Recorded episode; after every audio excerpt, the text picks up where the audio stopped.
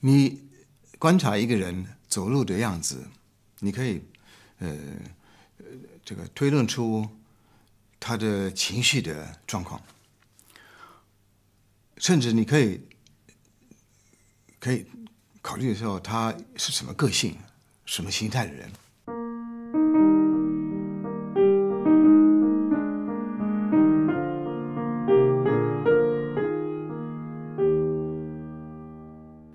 大家好，欢迎又回到我们的频道。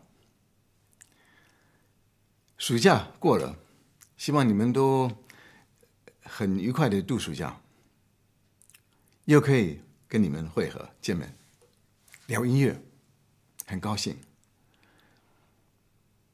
我先弹两个曲子，两个曲子的开头，看看你们第一个感想是什么。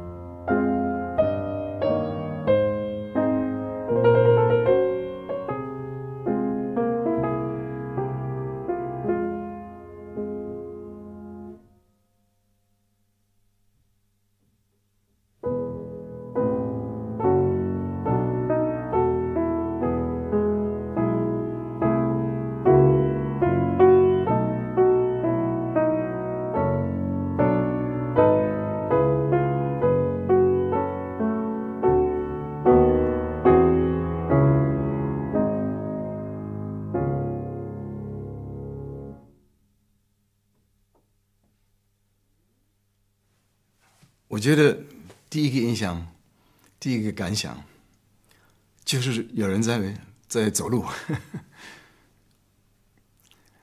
这两个曲子的速度就是 andante，andante 就是行板，就是在走路。我觉得了解音乐啊，也要了解它的动作。那最基本的动作。就是刚才所讲的，刚才所谈的，就是走形。这个可以了解音乐的动作啊，我们可以了解音乐的这个性格、弹奏方式、速度，然后作者的情绪。都在这个走路里面。刚才我们就可以想象说，肖邦在巴黎的塞纳河散步。第二个就是 Brahms 在维也纳森林徒步旅行，不是徒步旅行，应该是徒步慢行。这个。我们怎么具体的想到这个动作的表现？你观察一个人走路的样子，你可以呃这个推论出他的情绪的状况，甚至你可以可以考虑的时候，他是什么个性、什么心态的人。他是不是走的有点好像驼背啊，沉重的走路，或者是呃挺直的，很充满信心的向前看啊？他的头是不是这样呃这样垂下来的？呃，眼睛往下看呢，好像嗯不想看这个未来。也没有什么未来的，对未来没有什么好的这个期待似的，或者是那个很那个眼睛就一直往前看呢，然后我觉得好像对那个未来的挑战都能接受，都愿意去克服一切困难。手臂啊，是不是有点呃？这个很有垂下来的呃疲倦的样子啊，呃，或者是嗯很很有力量的摆动着，呃，支持身体，也支持平衡。这个都可以在音乐里面发现到。今天我给你们介绍柴可夫斯基的《chanson triste》悲伤的歌。他是在三十七岁的时候写的，那时候他已经成为一个很出名的这个作者，很出名的音乐的音乐大师。但是我们可以从他的这个标题感觉到，说他就是要表现的很沉闷的这种心情。但是这个曲子都是很沉、很很沉闷的、很悲伤的吗？来听听看。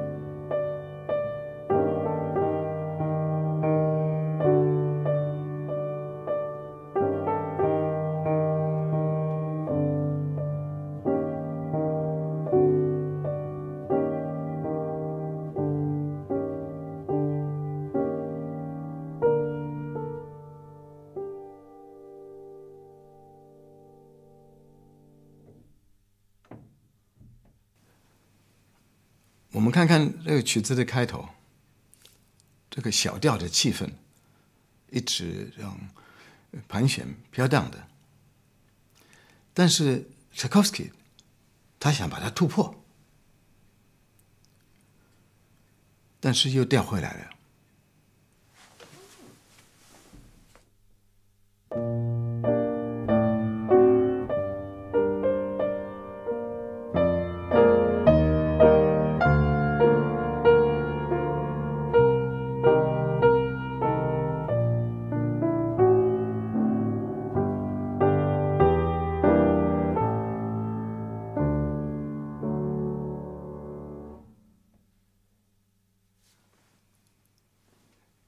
第二次，他又一样的这个心理状态，但是他真的是可以突破，他真的是好像很勇敢的向前克服这些困难，但是到最后，他还是退缩。所以，他想克服这种心理状态，他真的是尽量的，但是失败了。这个可能就是这个曲子的比较悲伤的部分了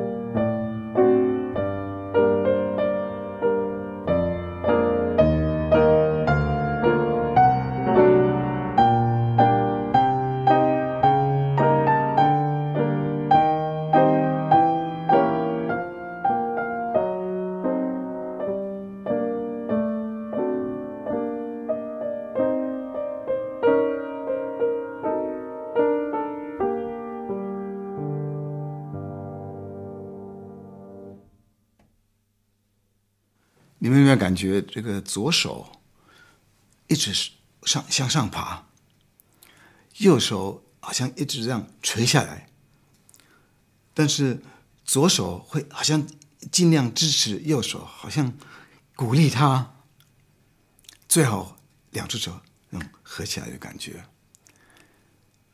这样左手的一个旋律一直这样上来，会防止说你中间。停顿啊，或者渐慢啊，觉得你就必须一直走下去。我再示范一下。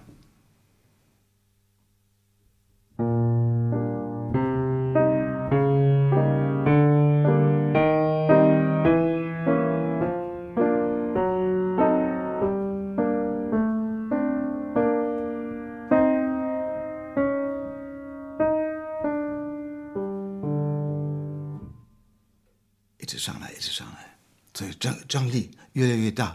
虽然这个主旋律好像一直走下去了，同时这个也是一种平衡的方式。我们看看中间那段，中间的那段，它完全不一样的这个展望，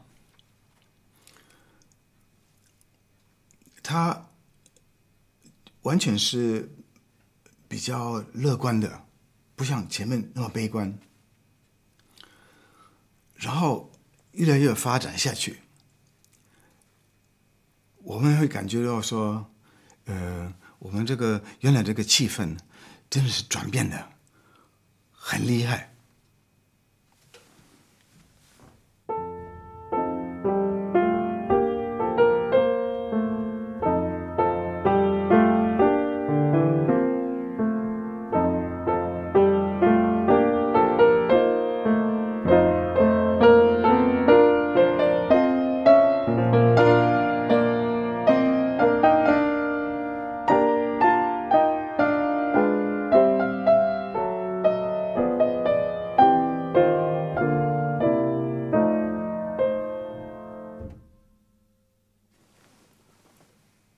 它的节奏也没有像前面那么单调，八分音符也带来新的活力、新的盼望。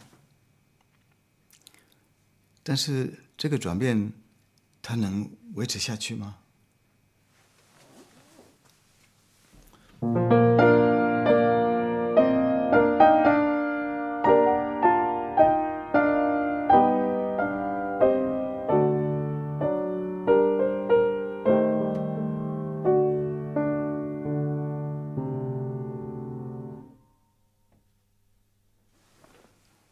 调的呃这个气氛，慢慢的呃进入我们这个乐观的和声，我们可以感觉到他从美梦中又回到这个严酷的事实。下面那段，Tchaikovsky 好像要做一个弥补，我们这个熟悉的主题又飘荡起来了。但是最后那个结尾，这个很很深思的一个结尾，它只剩下我们那个主旋律的四个重复的四分音符，在下面只剩下两个，好像越来越嘛没有没有话可说。还有一个我们。多重复的音，在我们的音乐也有一个暗示，就暗示这个嗯逝逝逝去的时光，这个也是可悲的一个观点。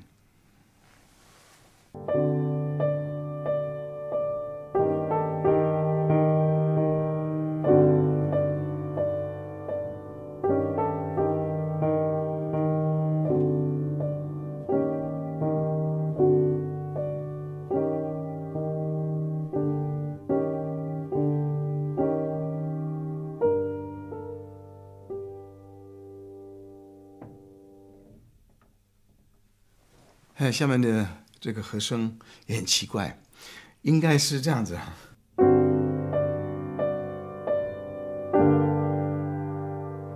结束了啊，解决了，啊。他不是。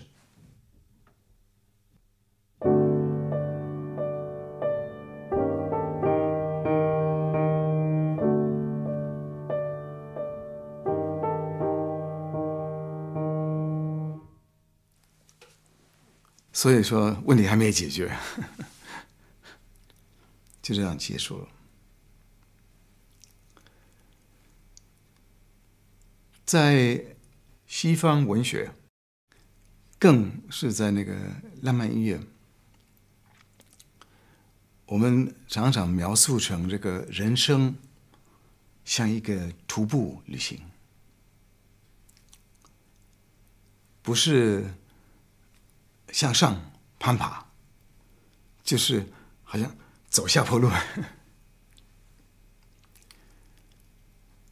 所以我们可以从这个动作多了解这个一个曲子的含义，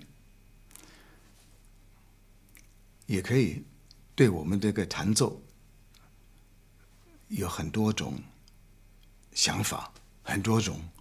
表现，我觉得有一句话说的很对：“